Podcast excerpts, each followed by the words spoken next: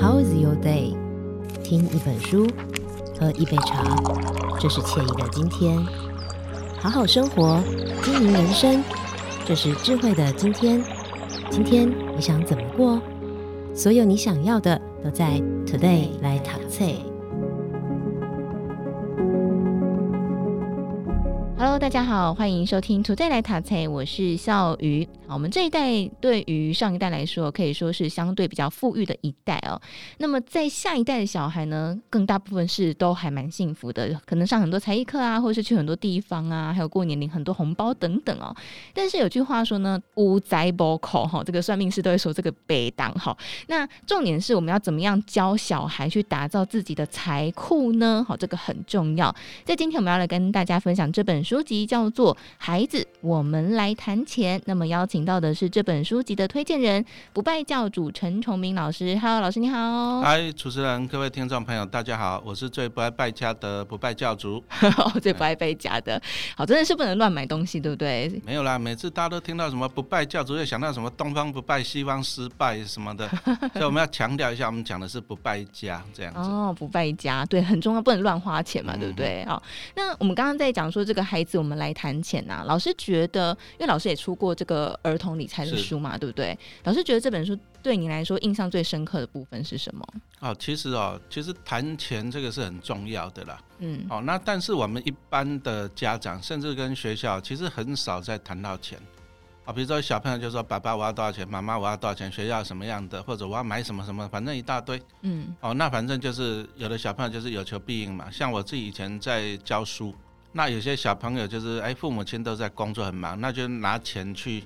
有点像说弥补小朋友啦，嗯，哦，所以说他一天的零用钱可能两三百块，比我当老师都还要多，哦，那但是这里不好的一个点就是说，你让小孩子他只有想到一个钱是怎样，钱就是满足他的一个工具，嗯，哦，他想要买什么，他想要什么，得到开心快乐的工具，但是他就没有去思考，思考说，哎，钱他有另外的用途，哦，那当然了，父母亲很多的，那你就给我好好读书啊，你要零用钱，爸爸妈妈都给你。那你这样又给小朋友一个错误的观念，好像会读书哦，你这辈子将来你就很有出息了。嗯啊，但是老师我自己教高职教了二十三年嘛，我要跟各位父母亲讲，不是每一个小孩子都会读书。嗯，哦，有时候我们一看就知道天分不在读书这一块。所以说这本书给我最大的感想哈，第一个他就是讲说成绩不好没关系。好，那其实台湾的父母亲当然都很希望说小朋友功课要好啊。嗯，但是我们再思考一下，我们再回想一下，比如说。各位家长，你的老板，诶，你的老板搞不好常常没有跟你胡乱，说他以前大学成绩多好吧？嗯，他搞不好还常常跟你讲说，我成绩在学校都是后面的。好，那我今天强调的就是说，其实每个人都有他的独特性。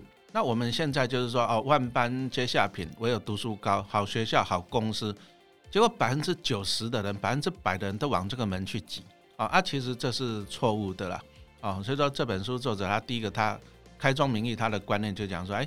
成绩不好没有关系，打破了我们一般人的想法。对，打破了。再来，我们还是讲一个实际一点的问题好了。读书到底为了什么？好像就是说，啊，我考个好的大学，考个好的研究所，找个好的公司，对不对？好，一般人是这样。好了，那你大学研究所毕业了，找个好公司，那你要上班工作一辈子，到最后你还是为了赚钱嘛？对，你还是为了工作赚钱养家。哦，所以说为什么这本书它强调就是说，哎。孩子，我们来谈钱，就是说他讲一个金钱观，嗯哼，哦，就是告诉大家，就是说，第一个，不是每个人都有好的成绩，不是每个人都有好的学校，不是每个人都找到好的工作，嗯。啊，但是每个人有他的独特性，好啊，再来就是我们的学校教育，我们对金钱的教育来讲是太少，对，哦，真的是太少，为什么太少？很简单啊，第一个，你父母亲也是都是在辛苦工作赚钱嘛，那你到了学校去了。学校的老师也是辛苦工作赚钱呐、啊，嗯哼，所以你的下一代所处的环境都是啊、哦，每个人都是读书工作赚钱，读书工作赚钱，他没有办法再去看到更宽广的世界了，好、哦，所以说我一直强调你要多读书。嗯，哎、欸，不过老师我蛮好奇的，所以像您自己在教育小孩的时候，嗯、呃，比方说如果他们考试考不好，那老师会让他们去补习吗？或是有什么样其他希望他可以努力的方法？哦，考试考不好要不要补习啊？其实这个要牵涉到父母亲、夫妻双方的一些观念了。哦，你说像我陈老师，我自己从小我也不怎么补习，我都很用功读书就对。其实我自己觉得，读书就是一个人的事情。嗯，你就是坐在书桌前面看谁用功久一点。哎，啊，我那个老婆呢，她就比较迷信哦。啊，比如说小孩子从小都要放到好的学区去，啊，不懂的就要赶快去补习补习。其实补习不一定有用。嗯，因为我自己教书教那么多年，啊，补习基本上分两种了，一种就是说哈。有的小朋友很认真读书，他觉得哎学校教的不够，或者说他有很多问题，他想要再努力一点啊，那这个是 OK 的。嗯，那另外一种比较不好的就是说，好像就是花钱买安心的概念。嗯啊，老师啊，我小孩子要不要补习？我小孩子回家都在打 game，那还不如丢去补习班。嗯，那其实这没有必要。嗯，你你只是买心安的。那再就是哎小朋友他只是。放学的花时间去补习班，那回来是花时间，那再来在补习班你要再听一次，他也不一定有认真听课啊。那再小孩子又会这样子哦，补习回来了他就心安了，对，他就跟妈妈讲哦，妈妈我今天补习好辛苦哦，然后他的意思就要看电视打 game，那其实他的时间都花在交通，然后在补习班里面度孤啊这样子，嗯，哦，其实这个是没有用的啦。其实哦，反求诸己，你为什么自己不肯用功一点，读书一点？哦，那当然我自己小朋友，反正他如果要补习。欸、有时候家长也是无奈了，因为现在的物价什么很贵嘛，对，房价很贵，所以父母亲都要工作，有时候要加班，所以有时候安亲班啊、补习班也变成小朋友就是我们托付小孩的一个地方去了。嗯、那当然了，你要去给他们补习，这个我也是没有意见了，但是你要看得到他成绩有没有表现出来。嗯，哦，那成绩如果没有表现出来，你就要去思考这个问题，嗯、哦，划不划算呢？好，所以这个是另外一个思考的点哦。但是我们在说理财这件事情啊，我觉得很多人可能是连自己本身其实都很困难。比方说，哦，为什么要读书？你赚钱是为了什么？赚钱的其他的可能性是什么？所以，赵老师，您自己这样接触很多的朋友啊，很多的网友，很多网友都会看老师的一些书籍。你觉得大部分的父母或者是大部分成年人对于金钱，或是关于金钱教养什么样哪些的谬误呢？哦，这个最简单就是说啊，大多数人他都只有一个叫做什么？我们讲的就是主动收入啦。嗯，啊，就是你要辛苦的付出，付出才有收入。好，那只是陈老师后来在思考一些问题啦。哦，就是说我们这样子努力读书，读了十八年，那将来你要工作一辈子，啊，我还算幸福的，工作二十五年。那有的你二十五岁你要工作到六十五岁的，四十年呢？哦，那我们就开始思考一个东西，我怎么样跳出这个循环？那万一我们父母亲都会想说，那万一我的下一代，那我的下一代，如果说我是他是将来出社会，在社会的底端，比如说每天工作很辛苦，钱又很少，事情又做很多，那怎么办？所以我要开始思考说，我们做父母亲的能够帮小孩子做哪些事情？好，第一个读书他自己要读，工作他自己要努力，但是我们就是未雨绸缪了。好，所以说我就从小小朋友，反正他有一些零用钱、压岁钱呐，对不对？那从小就帮他存股票，存股票，我觉得这个就是对他一个帮助啦。其实我们投资股票最需要的就是一个东西叫时间。好，那小朋友最多的就是时间，所以有时候我常常啊，我也问各位父母亲一个问题啦。嗯，其实我自己是三个小孩子的爸爸，我们都经历过了。你为了小孩子哦，那个教育补习哦，那个花了太多的时间，花了太多的金钱。那你为什么不愿意花一点小钱，花一点小时间，哦，让你的小朋友懂投资、懂理财，好，那这个是很需要的，因为现在的世界啊，其实你看这一波疫情一过以后，哇，那个物价各方面都涨翻天了。嗯，你说像我来录音之前，我要开车我先去加油，我的妈呀，一千六百块钱，哇，很久没看到这么漂亮的数字了，通膨啊。所以说，你如果说你还是按照以前的观念，就是小朋友你好好的读书。花十几年在读书，然后花一辈子在工作，可是事实上你只是这样很辛苦的活着而已。嗯，你的小朋友将来只是很辛苦的活着。好，那我们就是要从小哈让他了解哦投资理财的一些观念。嗯，好，那他从小呢，从小因为小朋友有的是时间嘛，那但是你第一个观念要你要先建立起来。嗯，啊，比如说很多小朋友都很喜欢买一些玩具什么什么的，我小孩子买很多啊，到最后都是丢掉啊。对啊。可是我慢慢的就是引导他说，哎，妹妹你来看了，爸爸帮你存这只股票。哦啊，你看到没有？我我就会给他做一些教育啊，比如说我就拿存折给他看，你看到你你这里的钱，然后我就算给他看，你看到这个利息一块、五块、十块，我就跟他看说，哦，你这个利息是很少的。那那一个观念就是说，你把钱放银行，其实利息是很少的。接着我把股票存折拿给他看，好啊，你看啊，你这个配发的股利，哇，这个五万，这个三万，这个十万。哦，让他看到他的钱会增加，然后让他看到他哦，原来他存的这些股票，什么台积电、中信金啊、第一金啊，哦，那他慢慢的他会去改变一个观念，就是说有时候他小时候买的玩具，长大他觉得太幼稚就不要了。嗯，但是他发现说这些股票，他存了这些股票，长大后都一直一直一直在帮他赚钱。嗯，所以我们就是要从小你要给他建立这个观念。嗯，可是很多的小朋友事实上啊，就是买玩具啊，吃零食啊，就这样花掉了。对，我我觉得比较可惜的是，他浪费了他人生的前面二十年了。哇，二十年好长哦！没有，你看嘛，你到大学差不多是不是二十岁了？对，花二十年的时间，我们帮小朋友这样累积股票。拿我大女儿做例子，我就二十年的时间帮她大概累积了两千万。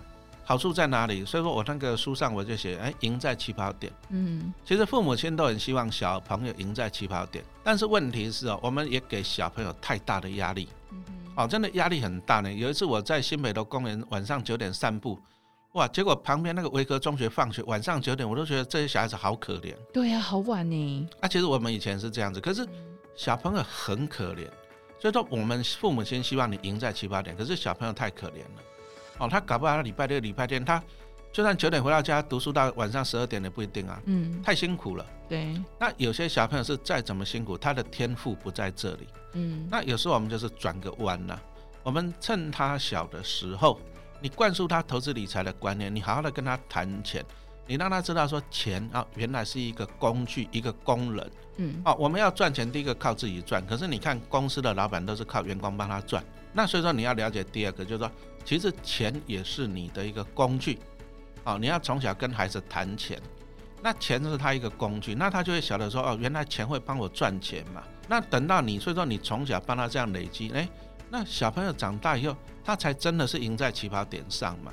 嗯，哎、欸，但是我蛮好奇，老师从小朋友大概几岁的时候会开始给他看哦，你的存折，然后你的股票的存折，给他这些概念。哦，小朋友，我们第一个我们是教他一个储蓄的观念。嗯、哦，所以说小朋友，你说在还很幼稚的时候了哈、哦，对不对？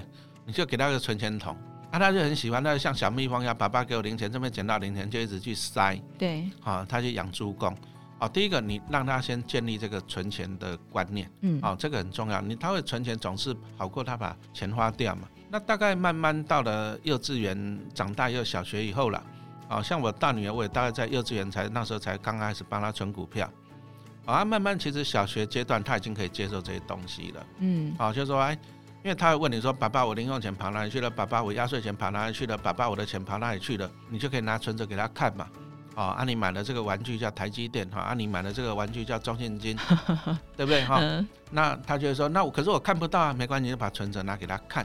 哦，你说啊，他去年给你多少钱？啊，今年又给你多少钱？那过去都给你多少钱了？他不会说，爸爸，那我要用这个买什么？买什么？那我们就会引导他。哦，什么叫引导他？我们就说，你把钱放在猪公里面，对不对？那猪公长大了，我们让他再去生小猪公。哦，那所以说，你看哦，你就存了钱，我们就帮你，比如说帮你买台积电。那你看到台积电这里有钱，对不对？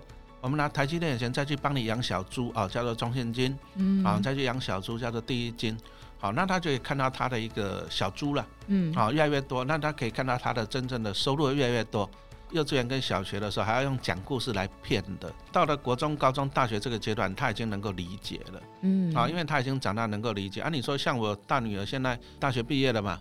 她就可以开始享受，不过我还是叫她去工作了，也不要她好吃懒做。我们就跟她说：“妹妹，你还是去工作，我们继续存。将来比如说你要结婚啊，你要买房子，或者你要出国留学，哎，这个会帮助你。”哦，欸、所以他现在工作的心态应该完全不一样了，哎，哎，没有，刚开始毕业工作还蛮累的，因为我们家住北投嘛。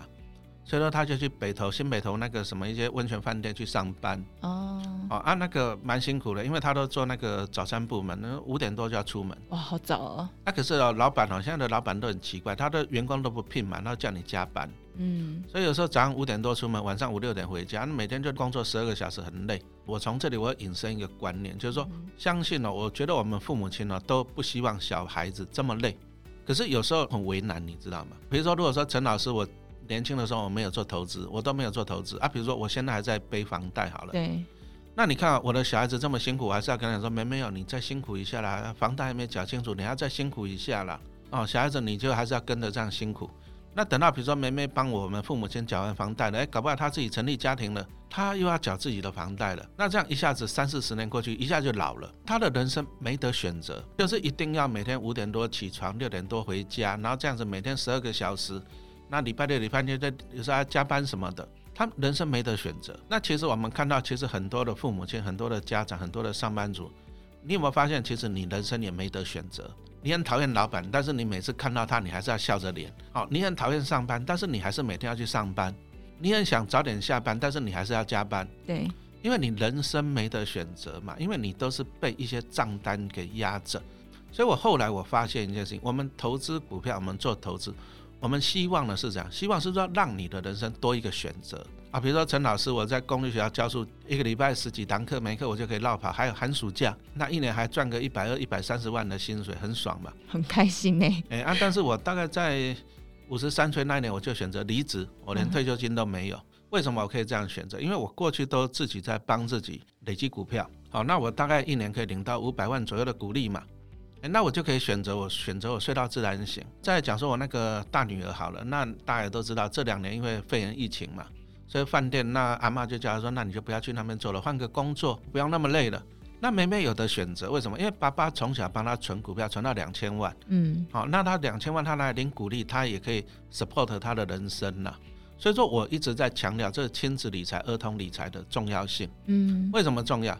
因为小朋友有的是时间嘛，那我如果说想我大女儿还有我儿子那时候小时候我没有帮他存股票，他现在他没有这个钱了、啊，那我就让我现在，比如我现在好妹妹爸爸现在开始帮你存，哇，那我要再存到两千万，搞不好要等到他五十岁了，嗯，啊，所以说父母亲哦，你要从小跟小朋友灌输哈这个金钱的素养，嗯，啊，金钱的观念，你要从小跟他谈钱，而且你要父母亲你要建立正确的观念，你你不是让小朋友知道说。啊，爸爸妈妈赚钱很辛苦，那可是小孩子拿到钱呢？哦，就是弥补亲情了。其实这是错误的。你要了解说金钱的价值，金钱其实它有很多的价值。那除了买东西享乐以外，它另外一个价值就是我们学校跟我们父母亲比较小教育小孩子的，就是说，其实金钱是可以帮你滚钱的一个工具，它是你的工人。对。哦，所以说这个书上我觉得他这个观念他就讲得很好。重要的是你要了解这个钱呐。当然了，这个就讲到陈老师，我我小学成绩很好，天赋聪明又努力。我国中成绩也很好，因为棒下出孝子，我们九十分及格，差一分老师就 K 一下。可是我考上师大附中，我就很混，每天在游泳队天文社，我成绩就不好，然后就随便考了一个私立大学。那考上大学，每天都在混，睡到自然醒，考试只要不要被三了，不要被二一就好了。所以其实我有一段时间成绩不好。好，那其实成绩真的哈不会影响你太多人生了，反而是你要搞懂这个钱，嗯，这才是最重要的。那以后学校都开财商课，学校都开财商课是可以，但是这个又碰到一个问题在哪里？你知道？因为我自己也教书啊，对，学校的老师不懂啊，因为学校的老师他还是在靠辛苦的靠劳力去赚钱，哦，也是，所以学校老师他的观念、他的心态还是怎样？好好读书，因为我教书，我当然叫你好好读书嘛。对，哦，他的观念，他的心态这样，好好读书。那像老师这样找一个工作好一点的工作，然后你就过了一生。嗯，这第一个。那第二个，当然学校老师也不能乱教了。比如说我本来教机械，结果去讲这种商业的，也会被家长检举啊。因为家长的观念没有变过来。哦。所以说这是一个大环境的问题。其实你要从改变观念开始了。所以父母真的很重要哎。父母的观念，这个是很重要，因为小朋友从小就是学父母。再举一个例子来讲啊，像我，因为我岳父岳母都是公务员，嗯，好啊，所以说我刚结婚的时候，那时候岳父母啊就一直跟我讲说，啊，好好的去找个公家机关，稳定的工作。好，那像我妈妈以前，以前那个时代三代同堂，我妈妈是做家管啊，她就说学校老师很稳定，因为我念师大附中，他说你将来去考师范大学，你就去教书就好了。他岳父岳母也都公务员。所以做父母亲，他会影响你的观念。嗯，所以我后来我去当了五年流浪教师，后来我还去跑去当公务员这样子的。嗯，哦，就是父母亲的观念会影响你，但是问题在于哪里？父母亲的观念有时候他只是他的经验。什么叫做他的经验？他从他年轻，你像我们上一代的父母亲，搞不好是民国二十年次、三十年次的，他们那个时代从台湾经济慢慢开始的时候，他们会觉得公务员不错，收入稳定。最重要是那个时候的房价、物价又很低，银行利息又很高，所以他们那个时代，他们觉得当公务员不错，教书不错，他们慢慢就投射到我身上。那等到我，我是五年五班啊，五十五年次的，对不对？我后来我也去教书了。可是时代背景慢慢改变啦。请问你房价有没有越来越贵？有啊。银行利息呢？以前有八趴有十趴，现在是零点几趴，一趴而已啊。那再来，以前老人家他觉得公务员很好，退休金很多，我们现在都被砍啦。对啊。哦，所以说时代背景是不一样的。那父母亲把你的一些经验哦，你投射到小朋友上面，可是你忘记一件事情，就是未来的时代会改变。嗯，那未来的时代一旦改变以后，那你的小朋友你没办法因应哦。比如说像陈老师，我教书教到五十几岁，我才发现退休金被砍，那怎么办？我本来五十几岁，我打算退休，那我只好怎样？我只好做到六十五岁。那万一我做到六十五岁又被砍怎么办？我没办法因应了。嗯，好，那这个就是跟大家讲，跟家长讲，就是说，第一个，你的观念可能是错的。或者说你的观念你是 base 在过去古老的观念，可是未来的时代是不一样的好！未来时代这样子变化是这么大的，那小朋友你必须要让他能够引领，所以说你要用新的观念了啊！比如说像我刚。毕业，民国八十几年嘛，那那时候银行定存还有七点五趴呢，嗯，好高哦。哦，那存钱存定存就好了，对不对？可是你看现在十分之一了，哦，所以说父母亲你的观念还是要改变，就是我们要看时代未来最新的方向了。嗯，那当然了，万变不离其宗啦，其实钱才是最重要的啦。嗯哼，人生都是为了钱在努力的。那你只有两个选择，第一个就是自己努力赚钱，第二个就是靠钱帮你赚钱。嗯，那当然是靠钱帮你赚钱才会赚得快，才会赚得轻松嘛。你自己赚能够赚多少？对，自己赚就是有限。我们刚刚一直强调，就是说，其实啊，社会上对这种，特别是父母亲哦，对金钱的观念还不是很正确。其实亲子教育、理财教育啊，你说孩子，我们来谈钱，这就包含两个主角，孩子跟家长。其实这个亲子教育，我们为什么讲亲子？其实要互动，就是说你父母亲，你还是要具备这个相关的知识，你才能够带领你这个小朋友。那其实真正最有价值是什么？其实答案是知识啊，啊，所以说父母亲跟小朋友，你要建立这个知识。那再来，金钱的价值又在哪里呢？我们当然是让它最大化嘛，啊，比如说我们常常讲说，你父母亲你自己想一想哈，你请问你，你每个月聚餐，你聚餐几次？嗯，你看了几部电影？我相信还不少了，因为上班很累。对。可是你花钱买了多少书？哦，这个就很重要。那我常常举一个例子哦，一样是三百块钱，给你去吃一餐呐，饱一餐而已嘛。给你去看电影，你顶多开心两个小时。那其实呢，你去买一本书，你只要从中间得到启发，其实会改变你一家人的一辈子哦。所以说，这个好书其实才是最有价值的。可是很多的人都怎样？啊，读书好累哦，读书看不懂啦，十分钟都觉得很长。对呀、啊，啊，问题十分钟很长，可是手机让你一划嘞，十小时你又觉得太短。哎、欸，那我自己蛮好奇，所以老师对这种，比方说金钱教养观念，或是了解金钱的本质，是从书当中得到的启发吗？哦，第一个哈，你自己要去思考了。哦、那当然就是说，因为我自己，我民国七十几年那时候，我也碰到就是全台湾股市那个大多头那时候。哦，就是台湾民国七十几年那时候涨涨到一二六八二，那后来我去当兵了，又跌到两千多。嗯，好，我们第一个我们有经历过那个台湾前银卡邦那个时代，这第一个。那第二个，我研究所毕业以后，我后来就去当流浪教师，原因很简单，就是啊岳父岳母啊父母亲他们都觉得你要去教书当公务员，所以我只好去当流浪教师啊。那当流浪教师那个就是有一餐没一餐啊，不稳定嘛。啊，那我那时候因为我大女儿刚出生。嗯，所以我为了白天照顾她，我就只好去教夜间部。可是白天我在带小孩子的时候，我就在开始思考一个问题：哦，那万一我这个代课不长久怎么办？嗯，人生不长久怎么办？所以说那时候就开始来研究。其实年轻的时候就在做，只是那时候没有钱的，没有系统了。那慢慢就是开始工作有赚钱哟。那白天带小孩就顺便研究股票嘛，研究投资。那资讯怎么来？当然，你还是要多读书嘛。其实我觉得啊，其实啊，投资自己是最好的投资。对。可是很多人呢，很多人都是在网络上啊，老师这个股票可不可以？老师那个可不可以买？你，你是这都错误的。我我请问你一个问题嘛，你会不会考试前去跑去问老师说，老师会不会考这一题？这一题答案是多少？嗯。老师当然叫你滚嘛。嗯。对啊，可是为什么你在网络上你到处问这个股票可不可以买？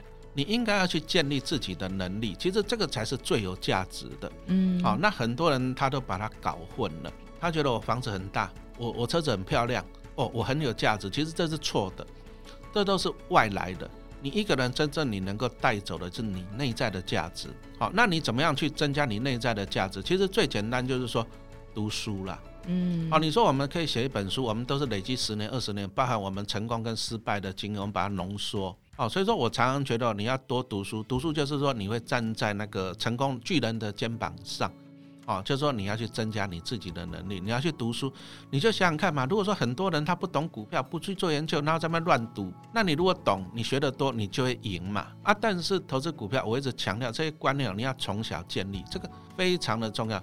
小朋友因为他比较像一张白纸。你教他什么？第一个他会相信，但是你父母亲你要具备这个能力去教导他。嗯、那第二个就是小朋友有的是时间啊，比如说像陈老师五十几岁了，你再给我二十年，我再投资二十年，我比如说我财产再多一个零，对我来讲没有意义啦，我搞不好投胎去了。可是小朋友，你说父母亲，你的小孩子如果说还在小学，还在幼稚园阶段，你你帮他存，他有那个二十年，对，好，他二十年以后呢，他的人生会不一样。哦，所以说我们父母亲，你要从小跟小孩子谈钱，你要让他晓得钱是一个工具，你要从小去帮他累积，帮他种这棵摇钱树。那他长大以后，他能够赚很多的钱，工作上是很好。但是就算没有工作做得不好，没关系，像陈老师，我就帮小朋友存股票嘛。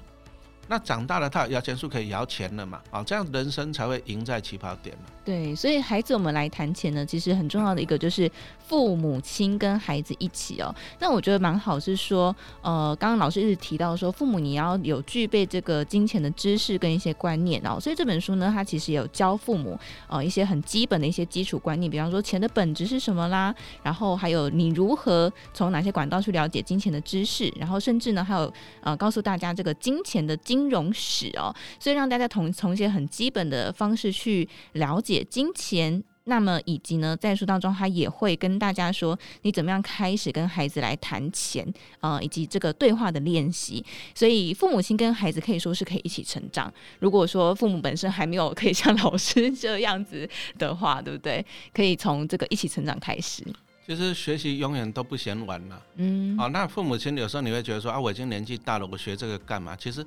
你学好了有，你有身教，你才可以教你的小朋友。嗯，哦，父母亲你要先改变观念。嗯，好，那你再接着再带小朋友，就像主持人讲的，你要一起成长嘛。我们要的是你亲子啊，哦，亲子就是父母亲跟小朋友互动。对，哦，你不是在说啊，妈妈我考一百分，好，给你一百块钱奖学金啊，不是这样子嘛？啊，不是说啊，我要晚上吃饭，你要给我多少钱？你你不是这样子，而是说你要让他了解，就是说，哦，小朋友你有钱，那再来你要让他了解这件事情。钱你要怎么花？嗯啊，比如说你要小朋友要记账啊，你零用钱压岁钱多少钱，你存多少钱？但是其实小朋友自己会存钱啊，但是他存钱通常都是去买什么演唱会的门票啊，然后去买手机。那你这时候你要教导他，嗯、啊，你存了钱啊，把它当做工人啊。但是你父母亲你自己也是要有这种这种修养啦，你自己也是要懂这些东西哦，然后才能够一起的怎样？成长，嗯，真的很重要。好，所以在今天的节目当中，我们跟大家来分享这本书籍《孩子，我们来谈钱》哦。那么在下一节节目当中呢，我们会来跟大家聊聊，除了储蓄之外，其实金钱还有很多的功能。那么另外呢，就是说，呃，我们到底是不是要给孩子零用钱呢？你怎么给？那如果说你有红包钱，你可以怎么运用？当然，还有像老师刚刚说的，帮孩子赢在起跑点了，帮他存股票，帮他存教育基金。但是这个到底要怎么存？有哪些标的？哈？有哪一些留意的问题？我们在下一集当中都会帮大家来做解答。好，那么在今天的土地来谈钱呢，我们跟大家分享孩子，我们来谈钱。那么也再次感谢我们的不败教主陈崇明老师，谢谢老师。好，谢谢大家的收听。